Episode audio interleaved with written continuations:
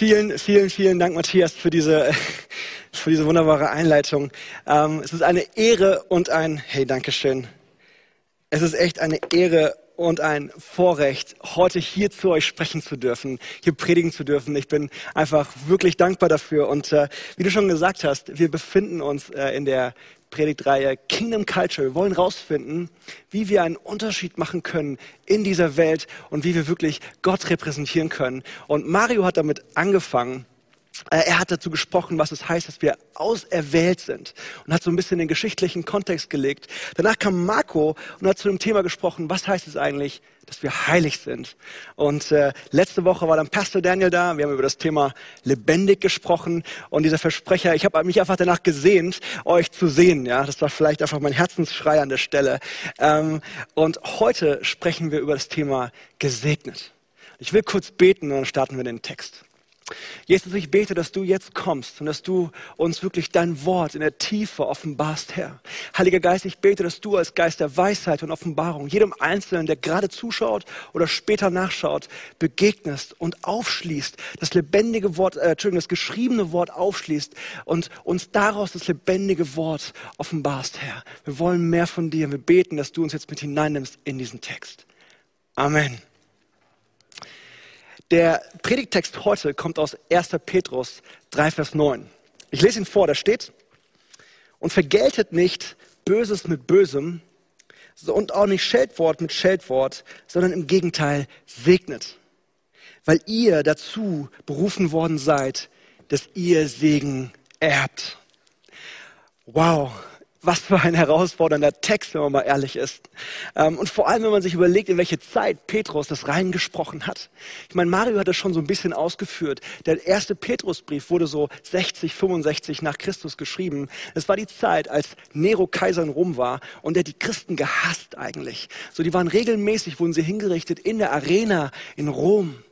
Oder sie dienten als Fackeln für seine Gartenpartys. Ich meine, was für eine schlimme Zeit. Und in diese Zeit hinein schreibt Petrus hier, hey, ihr sollt anders sein. Ihr sollt einen Unterschied machen. Vergeltet nicht dieses Böse mit Bösem. Und er ruft uns eigentlich auf, auf drei verschiedene Arten und Weisen hier einen Unterschied zu machen. Und das Erste, was er sagt, ist das Thema Taten. Also vergeltet nicht Böses mit Bösem. Wenn euch jemand was Böses antut, dann haut nicht zurück. Ich glaube, er bezieht sich hier auf die Bergpredigt, wo Jesus in Matthäus 5 sagt, wenn dir einer auf die eine Wange schlägt, dann halte ihm auch die andere hin. Das heißt nicht nur, tu nichts, sei passiv, sondern aktiv halte die andere hin. Wow. So, und das zweite ist, hey, da geht es um, vergelte nicht Scheldwort mit Scheldwort. Ich glaube, hier geht es um die Worte. Wenn dich jemand blöd anmacht, würden wir wahrscheinlich heute sagen, oder beschimpft oder lästert über dich oder dich vielleicht sogar verleumdet, dann sollst du nicht zurückhauen, es nicht eskalieren lassen, sondern du sollst im Prinzip ähm, äh, sollst, sollst im Prinzip das Scheldwort nicht mit Scheldwort vergelten. Wenn wir das jetzt im geschichtlichen Kontext von diesem ganzen Nero-Thema sehen, ist das schon echt herausfordernd, finde ich zumindest. Aber ehrlich gesagt, auch heute wenn wir gucken, ähm, was wir vielleicht durchmachen. Ähm, ich weiß nicht, wenn du dich vielleicht bekehrt hast und plötzlich hast du Krach in der Family. Ja, keiner geht mit, keiner versteht das. Oder vielleicht sogar in deiner Ehe.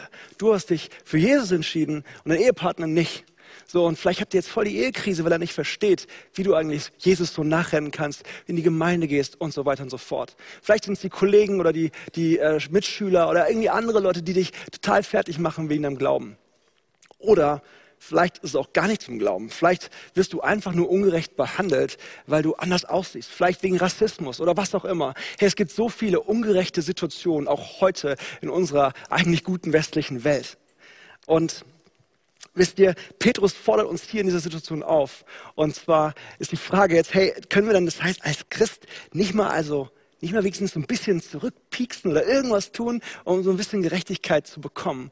Und Petrus sagt jetzt hier, und das ist der Nummer drei, nein, im Gegenteil, segnet. Und das ist richtig herausfordernd, weil wisst ihr was? Segnen heißt, wir sollen nicht einfach nur passiv ruhig bleiben, sondern aktiv Gutes tun denen, die uns Schlechtes getan haben. Wisst ihr, das griechische Wort, das hier im Text für Segen verwendet wird, ist das Wort Eulogeo.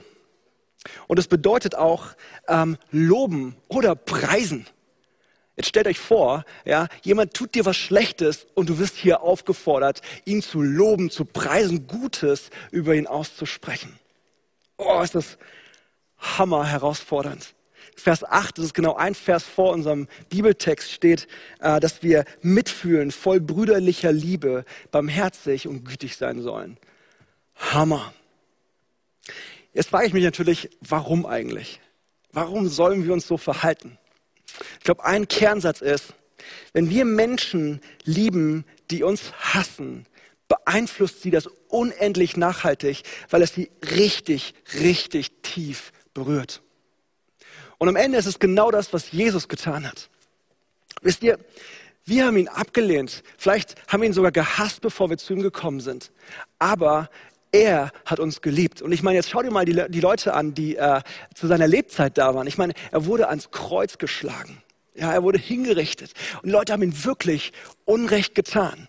Ich meine, hätte der Sohn Gottes nicht alle Macht gehabt, um einmal zurückzuschlagen und mal Ruhe zu schaffen, ja? Zu sagen, und so, jetzt habt ihr alle verstanden, wer hier eigentlich der King ist. Ich meine, stellt euch das vor, ja, wir als, als einfache Menschen, ja, wir können schon so Stürme an Schimpfwörtern los, äh, loslaufen lassen, wenn uns jemand irgendwie blöd kommt, ja. Wie viel mehr Stürme hätte der Sohn Gottes loslaufen lassen können, ja. Ähm, aber genau das hat er nicht getan.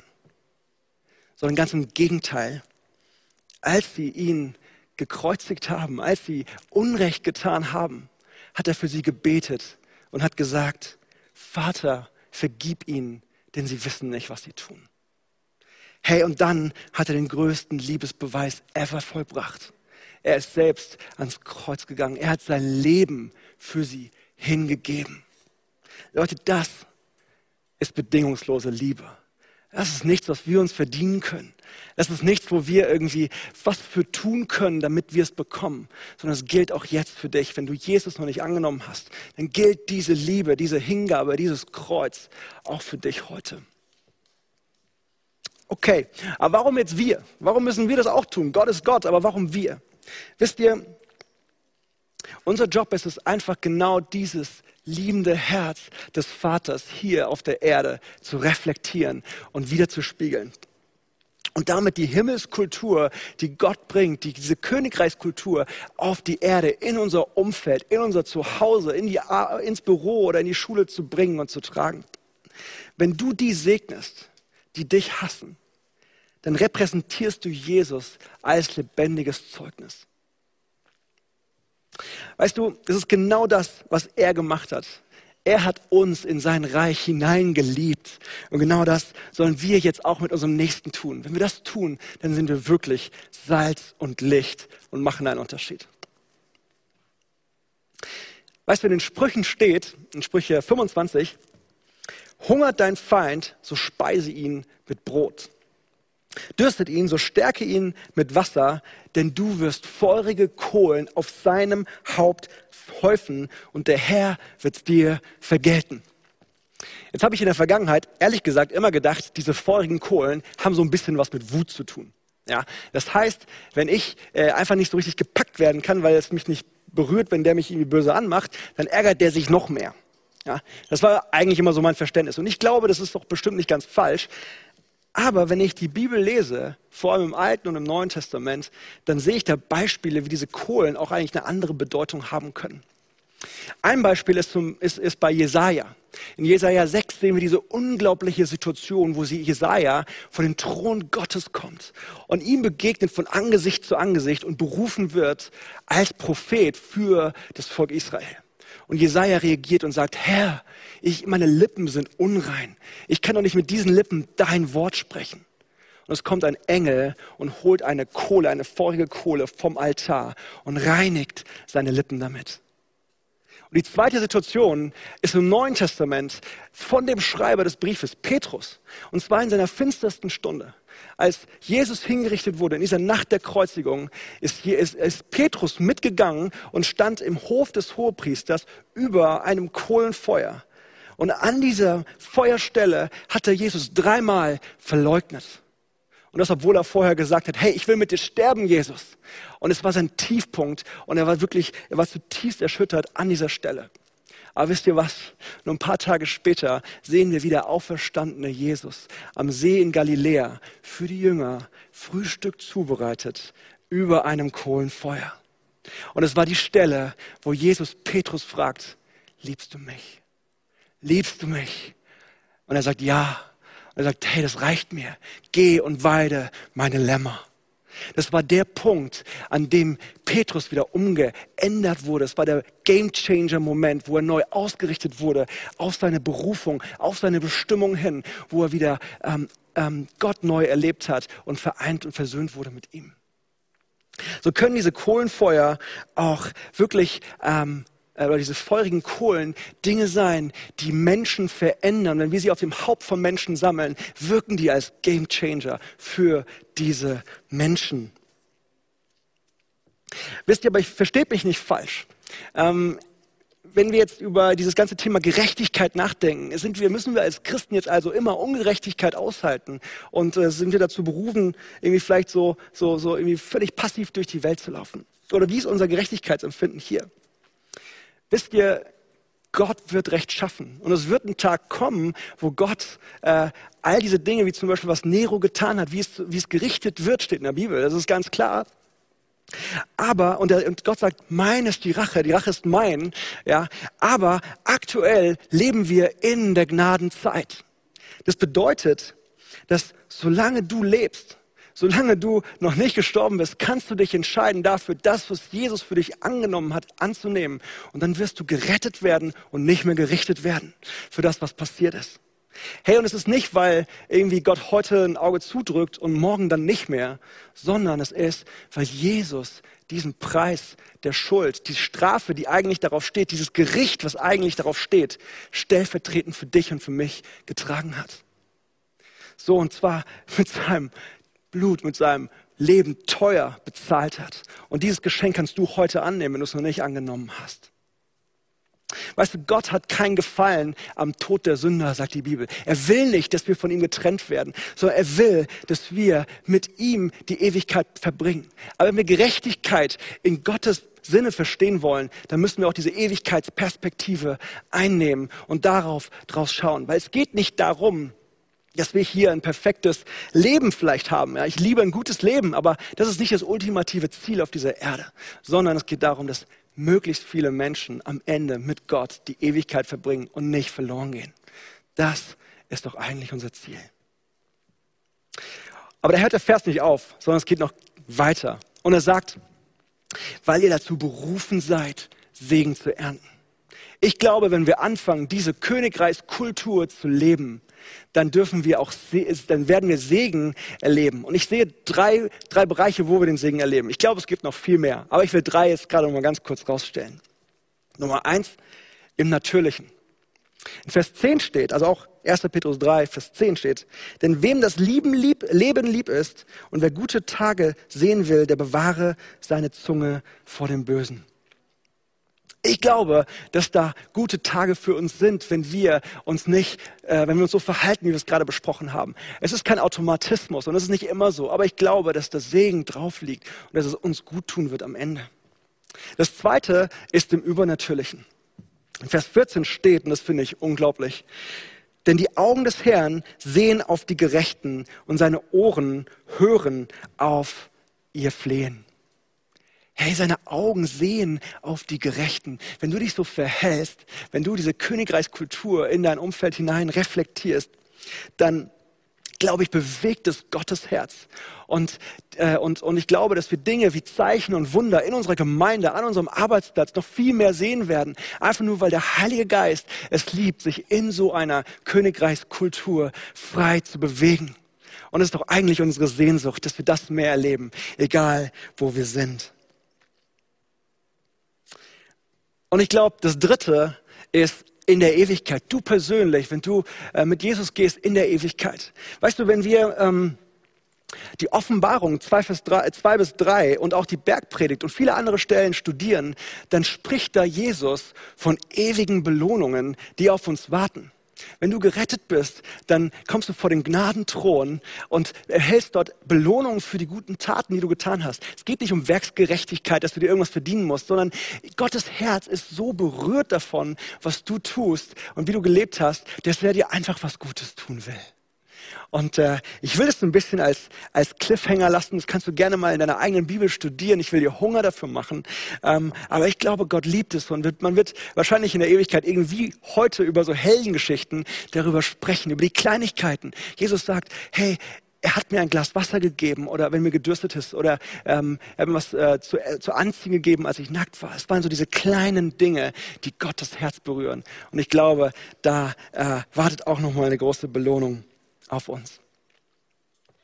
Aber ich will jetzt schließen das Ganze, indem ich euch sagen will, Leute, ich baue hier nicht nur ein neues Gebot auf. Ich will auch nicht irgendwie euch unter Druck setzen und sagen, hey, du musst das schaffen, damit du irgendwie diese Königreichskultur implementierst, sondern vielmehr, ähm, wir können das nicht aus eigener Kraft tun sondern wir müssen nah bei Gott sein. Wir brauchen die lebendige Beziehung zu Jesus durch den Heiligen Geist. Wir müssen ihm begegnen, damit wir ihn repräsentieren können. Es ist nicht so, dass wir selbst leuchten, dass wir selbst stark sind, sondern Gott ist stark und er will uns, er will dich befähigen, diese Kultur in deinem Umfeld zu prägen.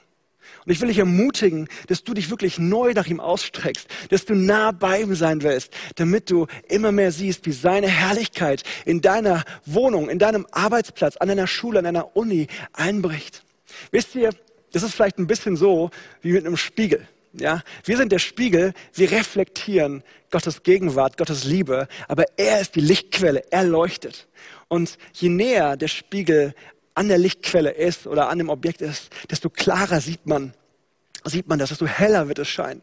So will ich euch ermutigen, dass ihr nah an Gott sein wollt, damit das funktioniert. Und wenn du dich vielleicht gerade so ein bisschen von ihm wegfühlst, dann ist es klar, dass es dir auch schwerfällt, so etwas zu erleben oder zu leben. Und ähm, aber deswegen will ich dich ermutigen, wirklich dich neu auf ihn auszurichten und zu erleben, wie Gott dich als Gamechanger verwendet und wie seine Atmosphäre des Himmels, wie die Königreichskultur dein Umfeld einbricht und verändert. Hey, wenn du ähm, das vielleicht gerade zum ersten Mal gehört hast oder schon ein paar Mal und sagst, ich will diesen Jesus, der diesen teuren Preis bezahlt hat, kennenlernen. Ich will ihn annehmen. Ich will, dass das gilt, was, äh, was er für mich am Kreuz erwirkt hat. Dann will ich dich einladen, dass du jetzt mit mir ähm, betest zusammen. es ist einfach, es ist nur ein Gebet weit entfernt und dass du dein Leben neu ausrichtest und Jesus gibst. So, wenn du das willst, dann steh doch vielleicht auf, wenn du gerade zu Hause bist und äh, lass uns, sprich mir nach und lass uns kurz zusammen beten. Vater im Himmel, danke, dass du mich liebst. Danke, dass du dich für mich entschieden hast. Herr Jesus Christus, du bist für mich gestorben und auferstanden. Vergib mir meine Schuld. Ich wähle dich jetzt als meinen Retter und Herrn. Dir will ich folgen. Amen. Herr, wenn du das zum ersten Mal gebetet hast, dann lass uns davon wissen, lass uns verstehen, lass uns das wissen und lass uns mit dir in Kontakt kommen, dass wir dir die nächsten Schritte erklären können. Wir würden uns richtig darüber freuen. Und jetzt wollen wir in ein kleines Q&A starten und dafür bitte ich einmal Feli, Jimmy auf die Bühne. Lasst uns ähm, nochmal anwenden, vielleicht.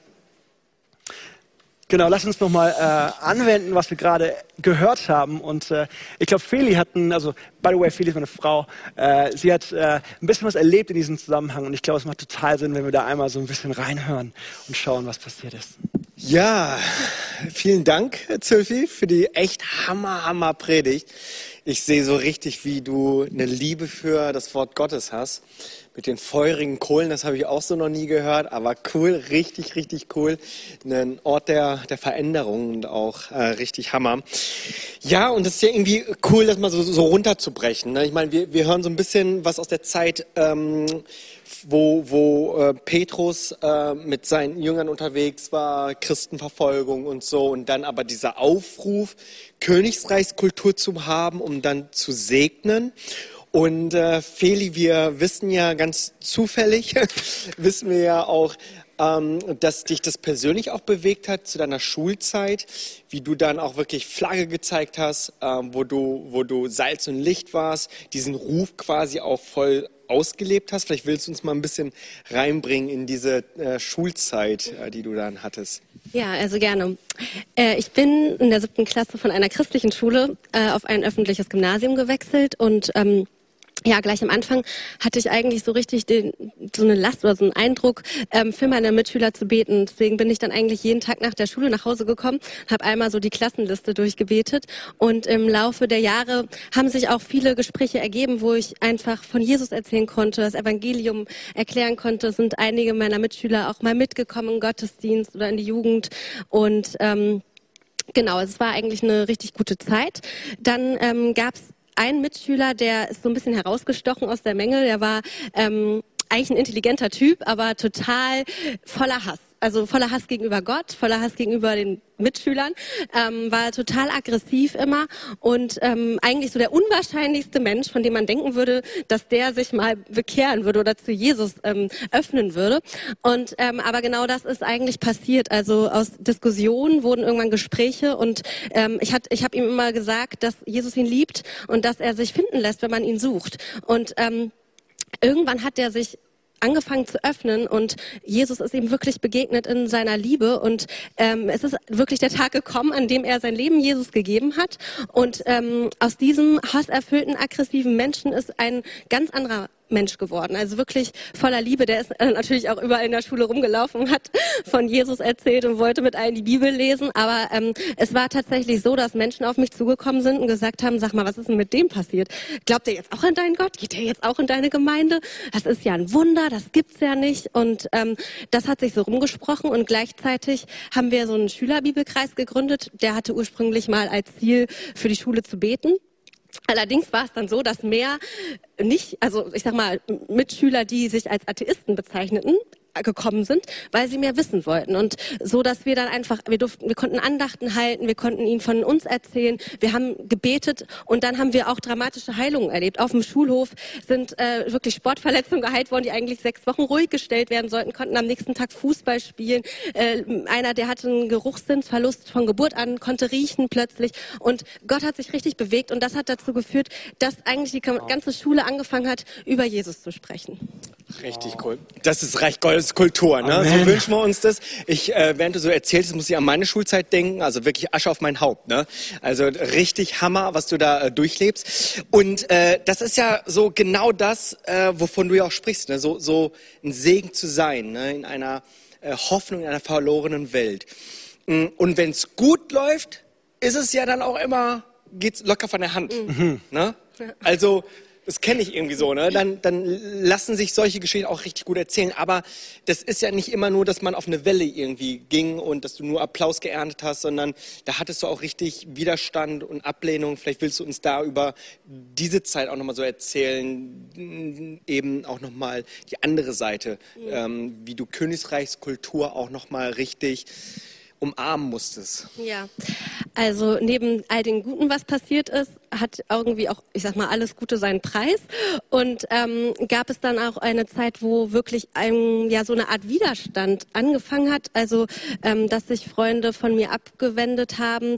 Ähm, ich bin teilweise morgens in die Schule gekommen und ich war eigentlich, ich sag mal so vorher die Jahre über ganz beliebt eigentlich, kam mit jedem gut zurecht. Ähm, die kannten mich alle und äh, es war alles okay. Ich bin gern zur Schule gegangen.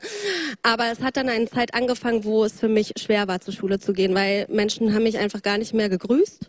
Die haben, die haben über mich gelästert. Äh, selbst Lehrer haben schlecht über, hinter meinem Rücken geredet, ähm, haben mich ausgelacht öffentlich. Ähm, und ja, das hat schon weh. Vor allem von, von Menschen, von denen man dachte, das sind jetzt meine Freunde, wenn die plötzlich nicht mehr mit dir reden oder schlecht über dich reden das äh, tut dann schon weh. Und ähm, mir war schon bewusst, dass es eigentlich eher am Glauben liegt, jetzt nicht an meiner Person.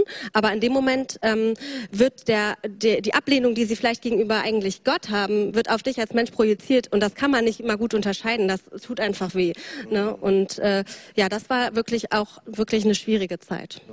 Glaube ich. Und da sagst du ja, zwölf ja auch noch mal so, das äh, ist wirklich zu schaffen, gerade in schwierigen Zeiten, ist wirklich diese intime Beziehung Mhm. oder einfach eine lebendige Beziehung mit Ja. einem lebendigen Gott zu haben, ne? Ja. weil man das sonst gar nicht schafft. Wie, wie war es bei dir?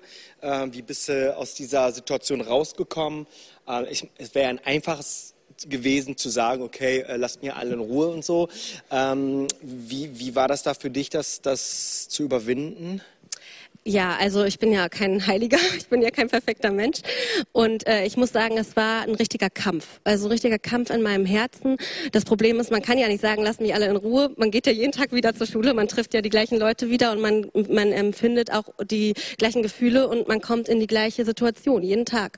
Und ähm, ich hatte eigentlich einen Kampf in meinem Herzen nicht daran zu verbittern, weil man eben ich war enttäuscht, ich war sauer und de, den Bibelvers, den wir heute gehört haben, da heißt es ja, wir sollen kein böses Schimpfwort mit Schimpfwort vergelten. Da haben, wenn ich das lese, denke ich eher eine an eine direkte Konfrontation, dass man nicht zurückschimpfen soll. Aber in dem Moment ging es eigentlich schon im Herzen los. Ich glaube, ähm, dieses Schimpfwort, das sind ja eigentlich nur, also Worte sind ja nur Früchte der Gedanken, die man im Herzen trägt. Und ich hatte wirklich ähm, auch Gedanken so nach dem Motto, äh, die blöde Ziege, warum macht die sowas? Warum redet sie so schlecht über mich? Warum ist, was ist hier los? Und die sind ja so blöd. Und lauter solche Gedanken hat man ja als Mensch, sage ich mal. Ja, wir sind ja sündig. Aber ähm, ich hatte diesen Kampf und ich habe angefangen zu beten, dass Gott mir wirklich hilft, zum einen zu vergeben. Vergebung ist ja die eine Sache. Die andere Sache ist, ich habe gebetet gesagt, Herr, ich will diese Menschen, ich will ihnen vergeben. Ich weiß, sie, sie lehnen dich ab, eigentlich nicht mich. Aber wenn ich jetzt diese Ablehnung teile, die du eigentlich ähm, bekommst, dann möchte ich auch deine Liebe teilen. Weil Jesus, wenn Jesus eine Liebe hat für Menschen, die ihn ans Kreuz nageln, und das ist ja nochmal eine andere Art der Verfolgung oder Ablehnung als jetzt böse Worte, wenn er die lieben kann und das übernatürlich ist, dann möchte ich das auch erleben. Und dann habe ich angefangen zu beten, hilf mir, hilf mir Herr, ich, ich brauche deine Vergebung, ich brauche deine Sicht. Du liebst diese Menschen, die dich ablehnen, du liebst sie, gib mir diese Liebe. Ich habe sie nicht in mir drin, ich, ich kann das nicht. Man wird irgendwann konfrontiert mit seiner eigenen, äh, mit seinem eigenen Unvermögen, mit seiner eigenen Schwachheit. Und dann habe ich gesagt, ich brauche deine Hilfe. Und ähm, ehrlich gesagt habe ich das auch jeden Tag gebetet, weil jeden Tag kam ich nach Hause und war fertig mit der Welt. Und ähm, das Tolle ist ja, wir dienen ja einem Gott, der lebt und der hört uns und der greift auch ein und tatsächlich hat er mir geholfen. Also ich konnte, ich kam echt an den Punkt, wo ich vergeben konnte. Ich kam sogar an den Punkt, wo ich angefangen habe, für diese Leute zu beten. Ich habe ihnen Gutes gewünscht. Ich habe gebetet, dass sie Gottes Liebe erleben und Gott hat sein Herz mit mir geteilt. Ich durfte empfinden, was er empfindet. Um ehrlich zu sein, ist das die größte Belohnung für mich gewesen, weil einmal zu erleben und zu spüren, was Gott spürt für Menschen, die ihn hassen, ist so, also das hat mich selbst verändert. Das ist, man fühlt sich ihm so nah und man ist, man fängt an, sich eigentlich wieder neu in Gott zu verlieben, weil man denkt, wie gut bist du eigentlich? So, über- übersteigt meinen eigenen Verstand. Und er hat mich mit hineingenommen in dieses Herz, das er hat für, für die Menschen. Und das war ganz klar übernatürlich, weil ich wusste ganz genau, wie ich mich gefühlt habe vorher. Und ja, da hat er mir wirklich geholfen. Also ähm, ich konnte wirklich im Endeffekt gut damit umgehen und bin da ganz gut äh, mit meinem Herzen, sage ich mal, rausgekommen. Richtig cool. Ich glaube, das ist ja auch so dieser Ruf, irgendwie diese treu zu seinem Wort und zu Gott zu sein. Ne? Weil eine Garantie, dass das jetzt alles Friede, Freude, Eierkuchen wird, das haben wir ja nie. Äh, aber es hatte tatsächlich in dieser einen Story, ähm, die, die hattest du mir ja vorher erzählt, über den einen jungen Mann, der dann so der größte, lauteste Atheist, äh, sage ich mal, auf der Schule war. Der kam dann ja, äh, hast du ja erzählt. Ähm, sag doch noch mal kurz, was mit ihm passiert ist. Ja, der hat, wie gesagt, er hat Jesus erlebt, er hat sein Leben Jesus gegeben und er geht immer noch mit ihm. Er ist tatsächlich auch nach der Schule ähm, Pastor geworden und ist heute verheiratet, hat Kinder und ist Pastor. Ja. Ja, ja, cool, cool. Also diese Atheisten, die dann Pastor werden, ich glaube, die, da liegt ein besonderer Segen drauf.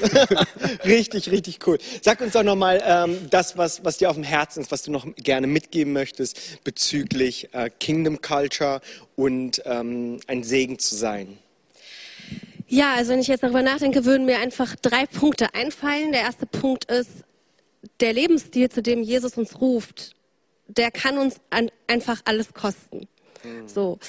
Ähm, der zweite Punkt ist aber, dass Jesus wirklich mit seiner Gnade uns befähigt, übernatürlich zu lieben. Es kostet uns zwar was, aber er ist mittendrin und er befähigt uns. Es ist seine Gnade, die uns befähigt. Und ähm, der dritte Punkt ist, es lohnt sich. Es lohnt sich, diesen schmalen Weg zu gehen. Weil der Segen, den Gott verheißt, den wird er uns auch geben. Und wenn er uns den nicht in diesem Leben gibt, dann in der Ewigkeit. Und das ist ja noch viel relevanter. Richtig cool. Wow. Wow. Richtig, richtig ermutigend. Ähm, ist ein richtig Real Talk, ne? So, so ist nicht alles locker und easy und so, aber es lohnt sich, ne? Und ähm, ich habe Zölfi einfach auch nochmal gefragt, so, du hast ja da uns so auch eingeleitet mit dem Wort. Vielleicht möchtest du einfach dafür echt nochmal, oder ihr beide nochmal beten, nochmal die Menschen segnen. Gerade jetzt da, wo wir vielleicht auch Ängste haben, uns ähm, zu Werten zu stellen, da, wo wir vielleicht es menschlich nicht schaffen. Ähm, vielleicht auch einfach ja, die Furcht haben zu versagen, nicht gut genug zu sein. Mhm. Das, das glaube ich, echt das, was wir gerade brauchen. Und wenn du gerade da auch mittendrin bist äh, in diesem Gottesdienst, dann äh, steig doch mit uns ins Gebet ein und äh, wir lassen uns dann nochmal von Zülfi und Feli gerne segnen. Wow.